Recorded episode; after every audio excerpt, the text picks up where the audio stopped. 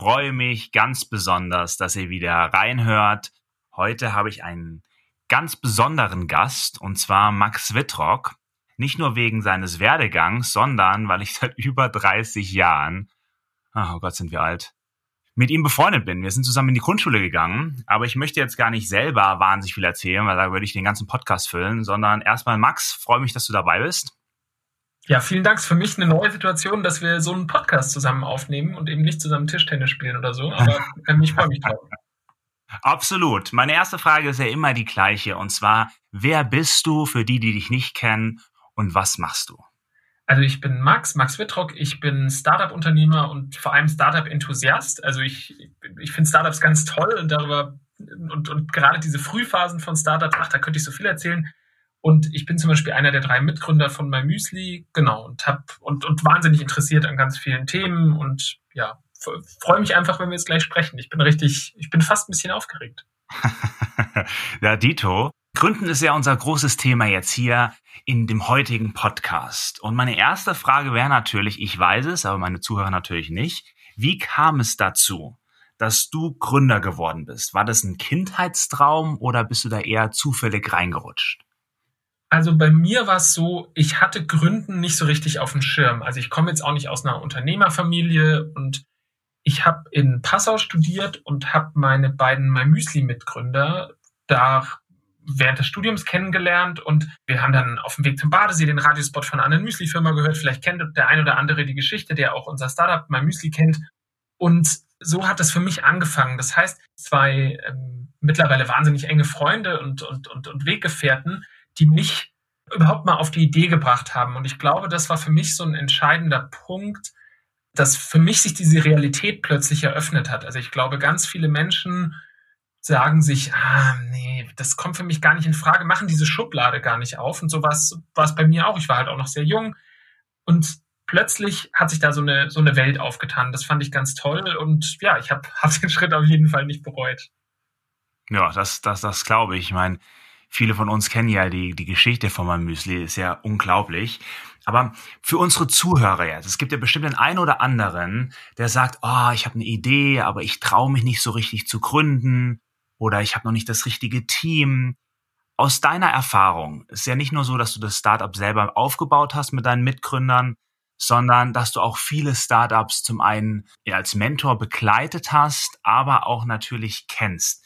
Wenn du dir das Ganze anschaust in den letzten fast 20 Jahren, ja, gibt es bestimmte Eigenschaften, die du immer wieder bei Gründern siehst, die so ein Gründer mitbringen muss? fangen wir mal so an. Ich glaube nicht, dass es ein Gründerinnen- oder Gründergen gibt im Sinne von nur wer so und so geboren ist, ja, der kann eine, eine Company gründen. Ich glaube, dass soziale Prägung viel damit zu tun hat. Also ich glaube, wenn du von zu Hause immer gesagt kriegst, hey, das ist ein cooler Lebensweg, das ist total wichtig, Unternehmertum und, und du richtig bestärkt wirst und so, dann, dann fällt es dir bestimmt leichter. Ja, da haben bestimmt Leute auch schon dazu geforscht, die dazu jetzt mehr sagen können. Aber das hängt natürlich auch immer von der Lebenssituation ab. Ähm, kann, ich, kann ich mir das überhaupt erlauben? Also bin ich finanziell in der Lage, vielleicht jetzt auch ein Risiko einzugehen und so. Aber jetzt sagen wir mal, die Lebenssituation lässt es gerade zu, ja, dann glaube ich, kann jeder Gründerin oder Gründer werden grundsätzlich. Aber ich glaube, es gibt zwei wichtige Voraussetzungen so. Das eine ist, also du brauchst eine Idee, an die du anknüpfen kannst, weil das ist das, was dich so trägt. Ja, und das war bei meinem Müsli auch so, dass wir, dass wir einfach eine Idee hatten, die uns ja wirklich nachts wach gehalten hat. Und bei der andere Leute natürlich gesagt haben, ist ja auch nicht verwunderlich, so 2007, du erzählst irgendwelchen Freunden, hey, ich gründe Müsli-Startup, wo andere Leute gesagt haben, ernsthaft? What? Ähm, mhm. aber uns hat sie nachts wach gehalten. Und die zweite Voraussetzung, ich glaube, du musst dich schon fragen, zieht mich das an? Oder sind meine, ist mein Sicherheitsbestreben im Leben, mein, mein Wunsch nach, nach Ordnung, mein Wunsch nach ganz geregelten Arbeitszeiten, was ja völlig okay ist, ja, ist der so groß, dass ich diesen Schritt einfach gar nicht gehen möchte. Und das ist auch so ein wichtiger Punkt, glaube ich. Es ist ja keiner gezwungen, diesen Schritt zu gehen. Also ich glaube, das sind so die zwei Sachen. Habe ich eine gute Idee oder, oder habe ich zumindest Lust, so eine Idee zu entwickeln? Und fühlt sich zumindest nicht kacke an. Ja? Also das ist, glaube ich, eine ganz gute Startvoraussetzung wenn wir über die Idee sprechen, ja, viele haben ja gute Ideen. In meinen Augen, wenn man das ein bisschen so relativiert, ist ja die Execution nochmal ein ganz anderes Level. Könntest du so prozentual sagen oder findest du ja, das, das ist komplett individuell? Idee versus Umsetzung. Was ist A natürlich wichtiger und B, an was scheitert es eher? Also ich glaube, was wichtig ist, zuvorderst mal zu sagen, es gibt ja unzählige Startup-Typen, ja, im Sinne von äh, nicht Menschen, sondern Erscheinungsformen eines Startups. Also es gibt ja den, was, was die Amerikaner Side-Hustle nennen, also so, so Sachen, die die Leute nebenbei machen, die dann irgendwelche coolen Sachen zum Beispiel über Instagram oder so verkaufen. Und dann gibt's jemanden, der sich hinsetzt und und 350 Leute in drei Monaten heiert, um irgendeine Technologie oder eine Industrie komplett zu revolutionieren. Und ich glaube, das ist, das ist erstmal ganz, ganz wichtig anzuerkennen, dass jeder ja komplett eigene Ziele, Wertvorstellungen und auch Wünsche hat, wo er am Ende rauskommen will. Und ich glaube, klar kannst du grundsätzlich eine nicht so tolle Idee durch ein Knaller-Team, das alle anderen links und rechts überholt, die was ähnliches machen, nach vorne bringen. Aber wie misst du dann den Erfolg? Einfach wirtschaftlich? Ja, kannst du machen.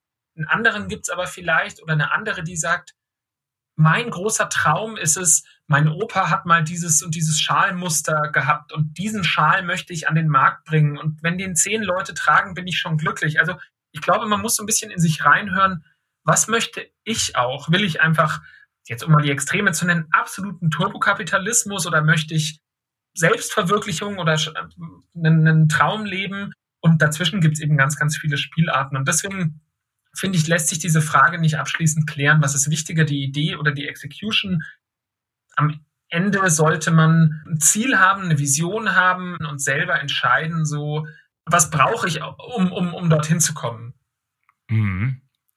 Kann man, also Menschen ist, glaube ich, klar, man kann Umsetzung lernen, ja, vom Finden des richtigen Teams, über die Buchhaltung, über Marketing. Was mich jetzt interessiert ist, der erste Schritt, die Ideenfindung. Kann man lernen, Ideen zu finden? Kann man lernen, Gründerideen selbst zu entwickeln? Oder wie würdest du jetzt da vorgehen? Also ich muss einmal kurz vorher disclaimen, weil damit nicht jeder denkt, oh Gott, das wird jetzt eine Dauerwerbeveranstaltung, weil ich nämlich einen Online-Kurs gerade gerade anbiete zusammen mit der K5 ähm, zum Thema Ideation oder Ideenfindung, finde deine Startup-Idee. Wo fangen wir am besten an? Also ja, ich glaube, du kannst lernen mit bestimmten Tools und Techniken, wie sich besser Ideen zu generieren und du kannst auch besser darin werden und du kannst auch schneller und, und, und effektiver sein, deine Gedanken in diese Richtung zu ordnen. Bei mir ist es so, ich bin Ende des Jahres bei Müsli operativ rausgegangen und ich, ich beschäftige mich seitdem mit diesem Thema Ideenfindung bisschen mehr. Deswegen, deswegen jetzt auch dieser, dieser Online-Kurs. Ich habe auch schon zweimal ein Seminar an der Uni Passau zu dem Thema unterrichtet. Und lass es mich so sagen. Ich glaube, der erste Schritt ist immer schon, die meisten Ideen, die versanden in diesem Stadium, ach, man müsste doch mal. Also irgendjemand hat eine Idee oder, oder nur so einen flüchtigen Gedanken und sagt, ach, man müsste doch mal, hm, hm, hm, und dann denkt er nie wieder dran. Und ich, für mich ist der erste Schritt immer schon, überhaupt mal eins weiterzugehen und zum Beispiel aufzuschreiben, was dir da gerade eingefallen ist. Also nicht diesen Gedanken wieder zu verlieren. Deswegen empfehle ich immer so ein Idea Diary zu haben, aber da können wir vielleicht noch gleich drüber reden, was es eben speziell für Tools und Techniken gibt. Aber um mhm. wirklich deine Frage nochmal zu beantworten, man wird nicht über Nacht zur absoluten Ideenmaschine, aber ich glaube, man kann trainieren, dass man besser darin wird, konzeptionell zu denken in Richtung Startup und solche Ideen schneller und besser rauskommen. Ja, also ein Freund von mir, Markus Maren in Berlin, war lange Zeit Creative Director von äh, Hugo Boss und macht unglaublich tolle Events. Ich muss eigentlich mal ihn wieder anrufen, mal schauen, wie es jetzt gerade so läuft mit Corona und sowas. Reminder to myself. Aber was der mir erzählt hat, ist, die besten Ideen kommen ihm tatsächlich über Nacht. Manchmal wacht er auf und hat dann genau das, was du jetzt gerade angesprochen hast, so ein Idea-Tagebuch direkt neben seinem Bett liegen. Das heißt, immer ein Stift und ein Blatt Papier und wenn er in der Nacht aufwacht, schreibt er das runter, weil am nächsten Morgen weiß man ja nicht mehr, was man geträumt hat und was man sich so gedacht hat. Ist es, ist es sowas, wo du dann stichpunktartig quasi eine Idee kurz skizzierst oder schreibst du es nochmal in irgendwie digitaler Form oder machst du eine Mindmap oder wie kann ich mir das vorstellen, so ein Idea-Tagebuch? Ich empfehle immer, ein Buch, das tatsächlich so klein ist, dass du es in der Tasche dabei haben kannst, ja, so ein Moleskin oder was, was du, was du halt gerne benutzt. Und wenn du eine Idee hast, da brauchst du jetzt kein kompliziertes Framework, aber schreib doch einfach mal zwei, drei Sätze dazu, die dir zumindest helfen, dich an diese Idee wieder zu erinnern, ja. Du musst an Ideen arbeiten, also Kreativität braucht Zeit. Und die Menschen denken immer, diese Heureka-Momente, so wie, wie du sie gerade beschrieben hast, dass jemand nachts aufwacht und eine coole Idee hat, so, darauf, darauf kann man einfach 20 Jahre warten. Aber ich glaube, es ist anders. Ich glaube, damit du solche Momente hast, damit dir Dinge einfallen, musst du überhaupt mal lernen, in diese Richtung zu denken, musst raus aus deiner Komfortzone. Und das fühlt sich am Anfang komisch an, wenn du vor einem weißen Blatt Papier sitzt, da steht deine Grundidee drauf und dann musst du wirklich mal dich zwingen, ohne Social Media, ohne Computer da konzeptionell dran zu arbeiten. Aber es ist eine super gute Übung fangt an, die Ideen aufzuschreiben, nehmt einen College-Blog, einen Moleskin, was auch immer ihr habt, aber das ist schon mal der erste Schritt. Okay, das ist also jetzt der erste Schritt. Ich fange an, Ideen, die ich habe, mal wirklich zu skizzieren, mir aufzuschreiben, zu merken, vielleicht mal wieder draufzuschauen, die vielleicht nochmal zu verfeinern, vielleicht auch mal ein bisschen Marktrecherche zu machen, ob es das schon gibt. Ja, also ich sage ja, das ist jetzt sehr pauschalisiert, aber wenn einer mit einer wahnsinnig tollen Idee ankommt, denke ich mir immer, gibt drei Gründe, ja, ob diese Idee funktioniert oder nicht funktioniert. Das erste ist, du bist wirklich, wenn es eine weltverändernde Idee ist, ein Steve Jobs, ein Elon Musk, der die Welt verändert und etwas sieht, was andere noch nicht sehen. Ja. Zweite Möglichkeit ist, die Idee gab's schon, sie hat nicht so richtig funktioniert, was natürlich auch in der Execution liegen kann, nicht nur an der Idee. Und deswegen hast du nie davon gehört. Und die dritte ist, ja, es ist eine tolle Idee, vielleicht hat es auch noch keiner gemacht, aber es wird schwierig, dass Leute dafür Geld bezahlen. Ich finde, wenn man sich so die letzten Jahre ein bisschen anschaut, ist Gründer werden ja wirklich cool geworden. Es ist ja nicht so wie früher, vor 20 Jahren. Ich weiß ja noch, wenn man sich zurückentsinnet, funniest.de, erste Website zu Schulzeiten. Da denkt ja jeder, du bist erstmal arbeitslos, wenn du sagst, du bist Gründer. Ja, mittlerweile ist ja ein Gründer fast schon so eine Art Rockstar. Und ich glaube, dass viele Leute gründen und dann auch VC-Geld bekommen. In Deutschland ist das natürlich nicht ganz so stark wie in Amerika.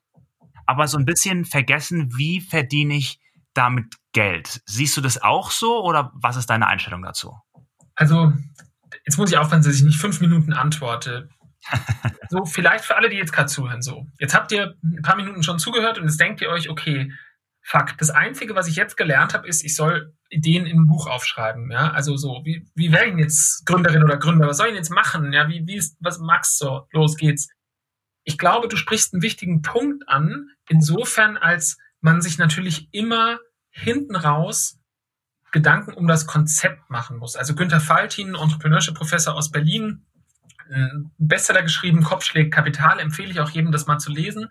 Und der spricht immer von der Konzeptkreativität. Und er sagt, die Idee ist gut und schön, aber du brauchst eben, und das hast du ja auch schon angedeutet, du brauchst ein Konzept. Und Konzept bedeutet, die Idee in ihren Anwendungsfällen durchzudenken, eben Müsli individuell anzubieten ist die Idee, aber wie eine Webseite, Konfigurator, wie sehen die Dosen aus, wie sieht das Produkt aus, das, da, da gibt es natürlich eine ganze Menge Dinge, die du zu berücksichtigen hast. Und lass es mich so sagen.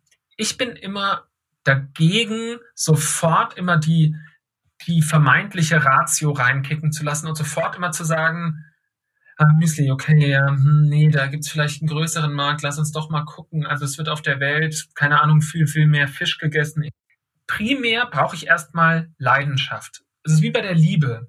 Wenn ich wenn ich mich verliebe, dann setze ich mich doch auch nicht sofort am Abend hin, im Idealfall zumindest, ja, und sage, okay, sie hat mir oder er hat mir noch keine Kontoauszüge gezeigt. Ähm, ich werde morgen mal in Erfahrung bringen, hat diese Person vielleicht eine Eigentumswohnung, ähm, lässt sich da die nächsten acht Jahre, wie sieht's mit den Grundwerten aus, wie sieht's, ich möchte dann einen Familien-Background, also so macht man das ja nicht. Du bist ja erstmal verliebt und das ist ja das, was dich auch durch schwierige Zeiten in der Beziehung trägt und beim Gründen ist es genauso. Du brauchst eine Idee, die dich nachts wach hält, in die du verliebt bist, wo du richtig Bock hast, ein Konzept draus zu machen, wo du richtig Lust hast, diese Hardships, die, die kommen werden, zu umgehen. Und wenn du das nicht hast, dann brauchst du dir diese ganzen anderen Fragen nach Monetarisierung und so aus meiner Sicht überhaupt nicht stellen.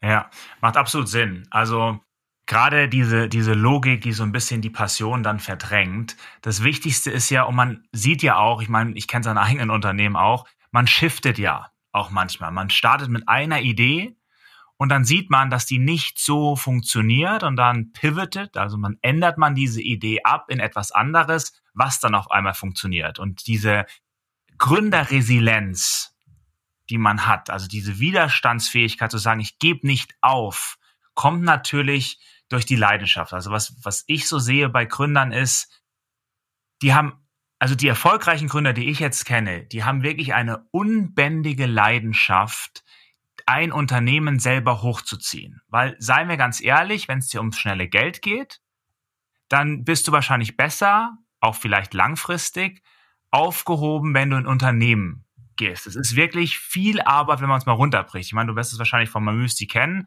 wenn du die ersten zwei Jahre runterbrichst in einen Stundenlohn, dann sieht es bestimmt nicht sonderlich rosig aus. Ich meine, du hast selber Jura studiert, da hättest du als Anwalt wahrscheinlich mehr verdient, oder?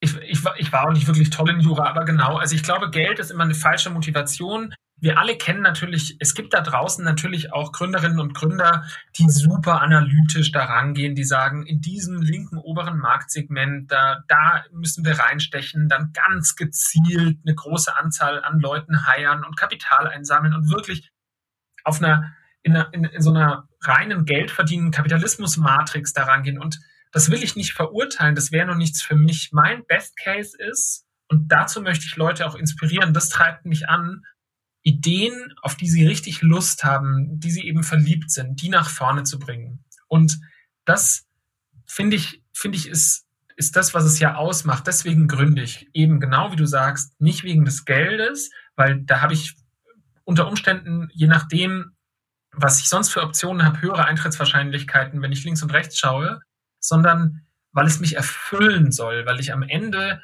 ein, ein, ein erfülltes Leben führen möchte. Und das finde ich sollte dahinter stehen. Absolut. Jetzt haben wir darüber gesprochen, wie ich eine Idee finde, dass ich auch so eine gewisse Umsetzung und Anwendungsbeispiele plane und mal runterskizziere. Was ist jetzt der nächste Schritt?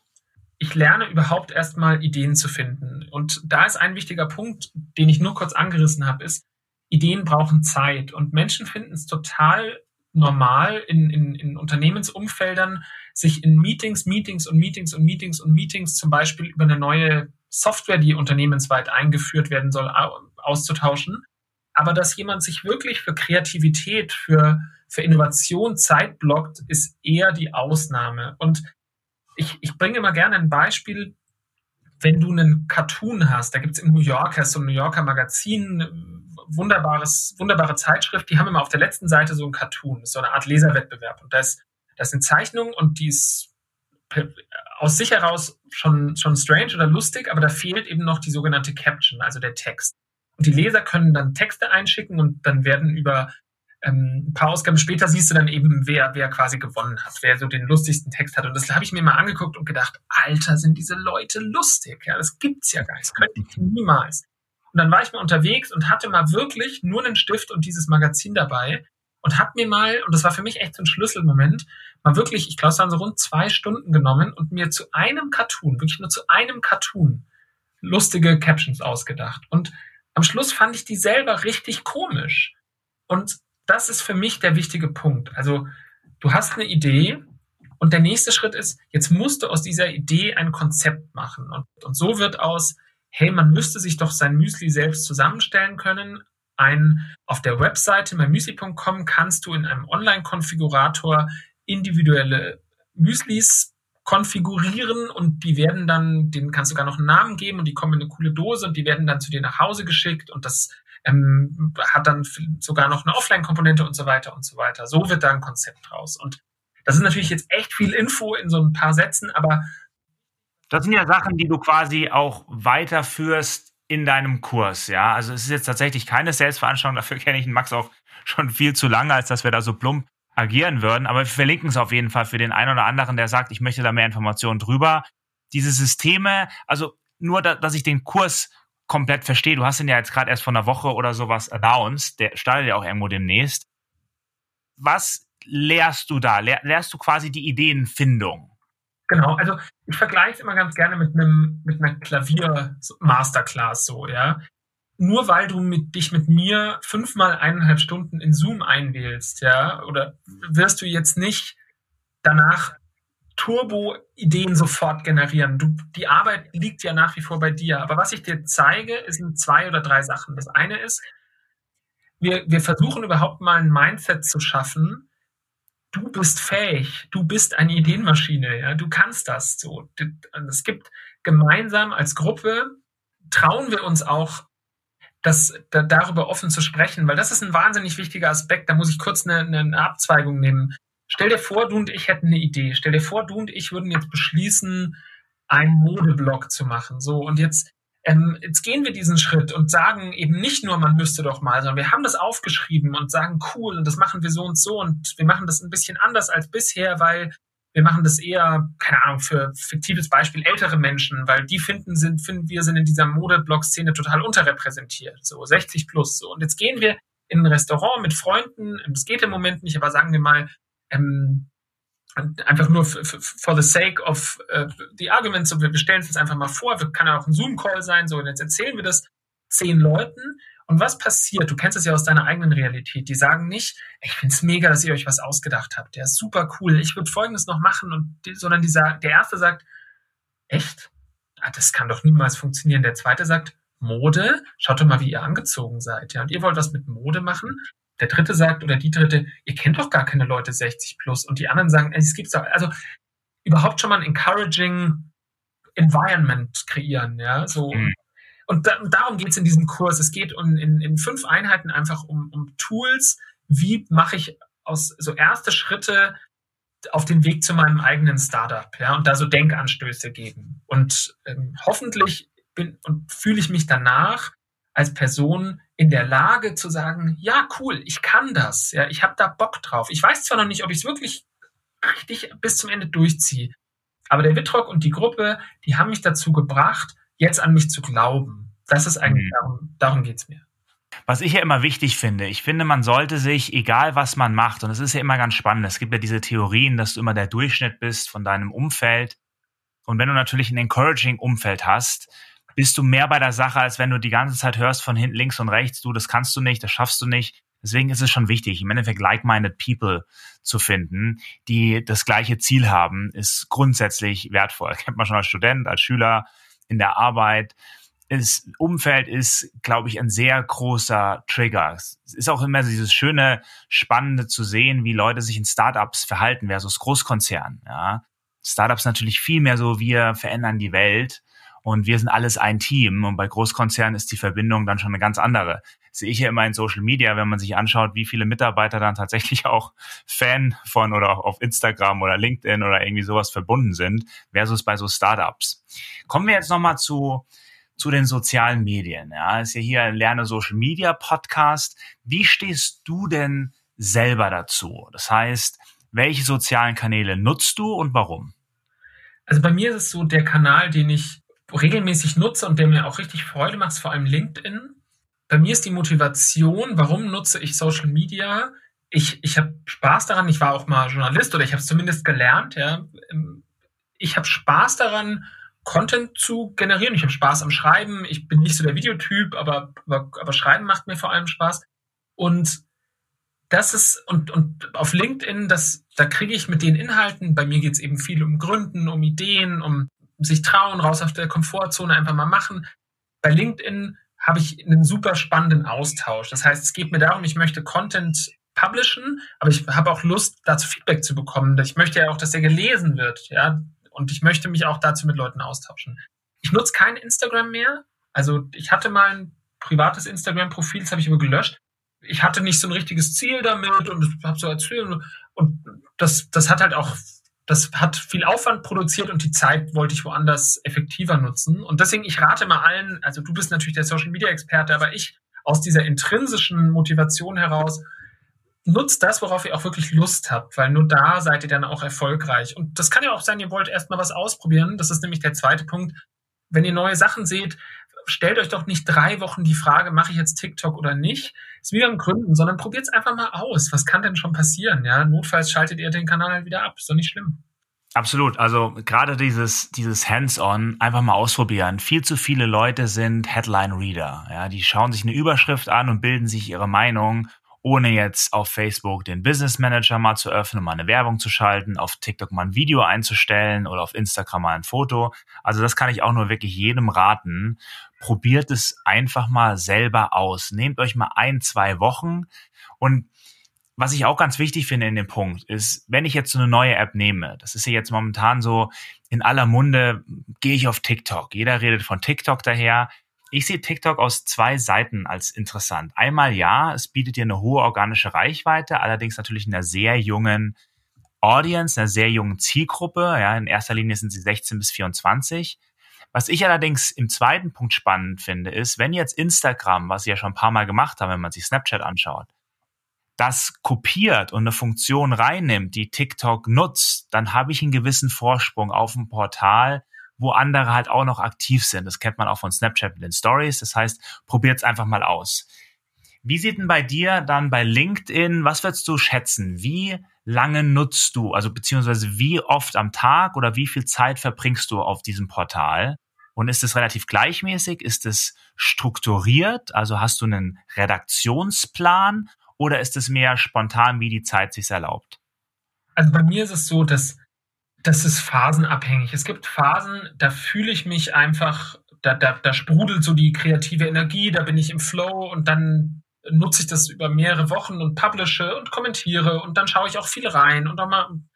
Ähm, es gibt aber auch und, und schreibe mir wirklich Themen auf, die ich, ähm, ich habe, was heißt Redaktionsplan? Ich habe einfach ein Google Sheet, wo ich einfach Themen, die mir so einfallen oder Dinge, mit denen ich konfrontiert werde, erstmal als Headline so aufschreibe. Da kann dann zum Beispiel stehen, ähm, mal was über Ideen schreiben, Punkt, Punkt, Punkt. Ähm, so, und das, das wird, ist dann, aber ich bin eben ein großer Freund von Dinge erstmal aufschreiben. Und das zweite ist dann, ich, ich habe aber auch so längere Off-Phasen, ja. Also ich bin eben kein, ich, also ich bin nicht ein, ein hauptberuflicher Content-Publisher. Ich bin nicht jemand, der hauptberuflich irgendwie nur published und deswegen nehme ich mir auch die Freiheit, dann mal wieder zu reflektieren und mal, bin mal wieder ein, zwei Monate vielleicht gar nicht aktiv oder wenig aktiv. Aber LinkedIn kommt der, der Vision von einem, von einem wirklich dem Idealen, wenn es das überhaupt gibt, Social Network schon recht nah. Ich finde, es hat eine berufliche Komponente. Das heißt, ich habe das Gefühl, ich networke mit Menschen, ähm, die mir, also die mir in meinem Job helfen und die mich unterstützen. Ich finde, es ist sehr encouraging. Also ich finde, LinkedIn hat wenig, zumindest in meiner Bubble, nicht negative Energie.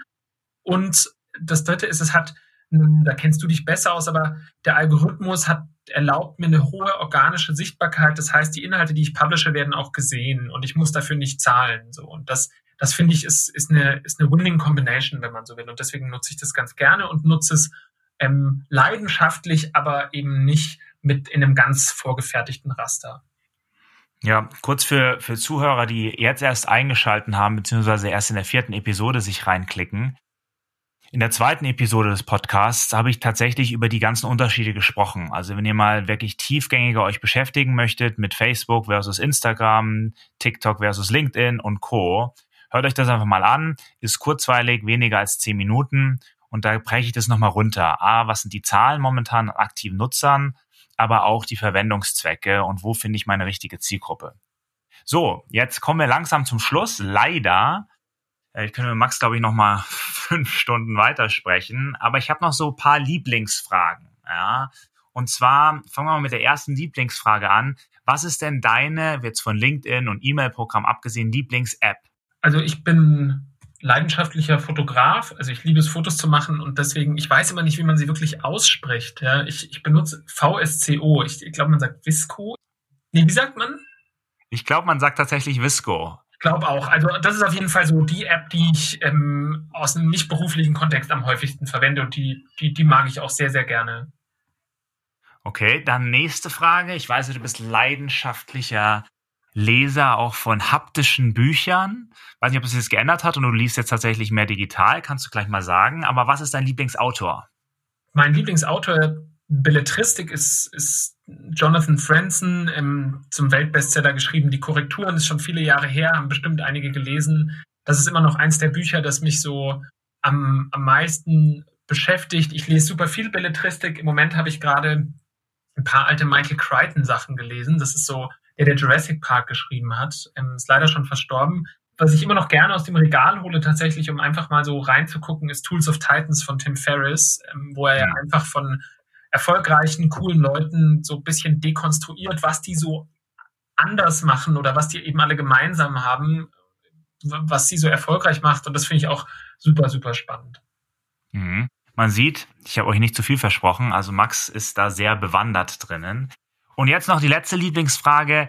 Welcher Person oder auch Unternehmen folgst du?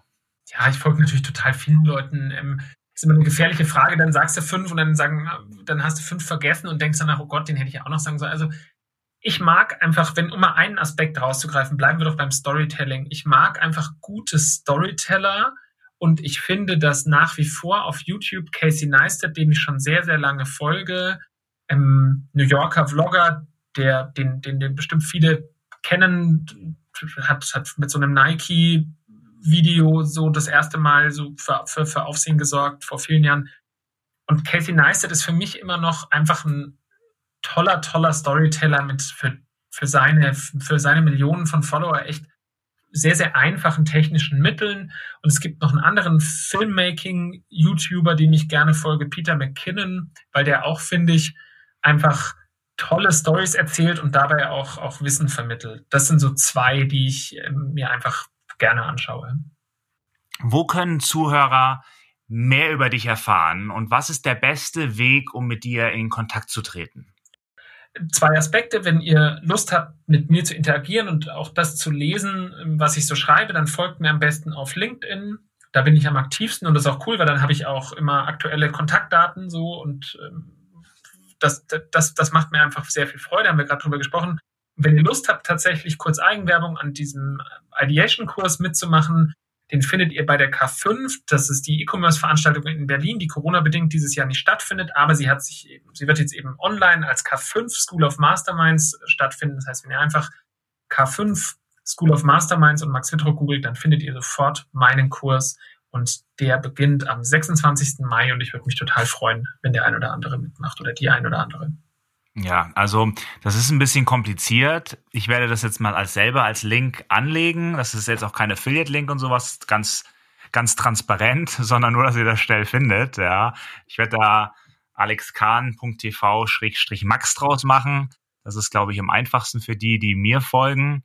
Und ähm, ja, Max, vielen Dank für deine Zeit. Ich weiß ja, du bist momentan ganz schön busy mit verschiedenen Sachen. Und letzte Worte hat natürlich immer mein Gast, Deswegen letzte Worte von Max in diesem Podcast. Ich habe zwei Punkte, die mir einfach nur mal total wichtig sind. Der erste, lasst euch nicht entmutigen. Ja, lasst euch nicht von, von eurem Umfeld oder von Menschen, die, die negative Energie ausstrahlen, runterziehen. Ja, nur weil, weil die sagen, oh, das ist doch alles Quatsch. Das heißt nur nicht, dass es wirklich Quatsch ist. Und das zweite ist, erlaubt euch zu träumen so. Also ganz, ganz viele Menschen, finde ich, die, die hat diese, die gehen sofort in den Umsetzungsdruck. Die sagen sofort, oh, jetzt habe ich doch eine coole Idee, aber Mist, wie, ich, aber ich kann doch gar nicht und nächste Woche, da sind wir doch da und da und das geht doch. Einfach mal, bleibt doch mal abstrakt so. Überlegt euch doch einfach erstmal, was könnte daraus werden und noch nicht sofort in den Umsetzungsdruck gehen, der kommt noch früh genug. Also erlaubt euch zu träumen und lasst euch nicht runterziehen und ich hoffe, dass ganz, ganz viele mit ganz, ganz vielen tollen Ideen Unternehmen und Startups gründen. Vielen Dank und ich freue mich, wenn ihr beim nächsten Mal wieder reinhört. Alles klar, vielen Dank. Ciao, ciao.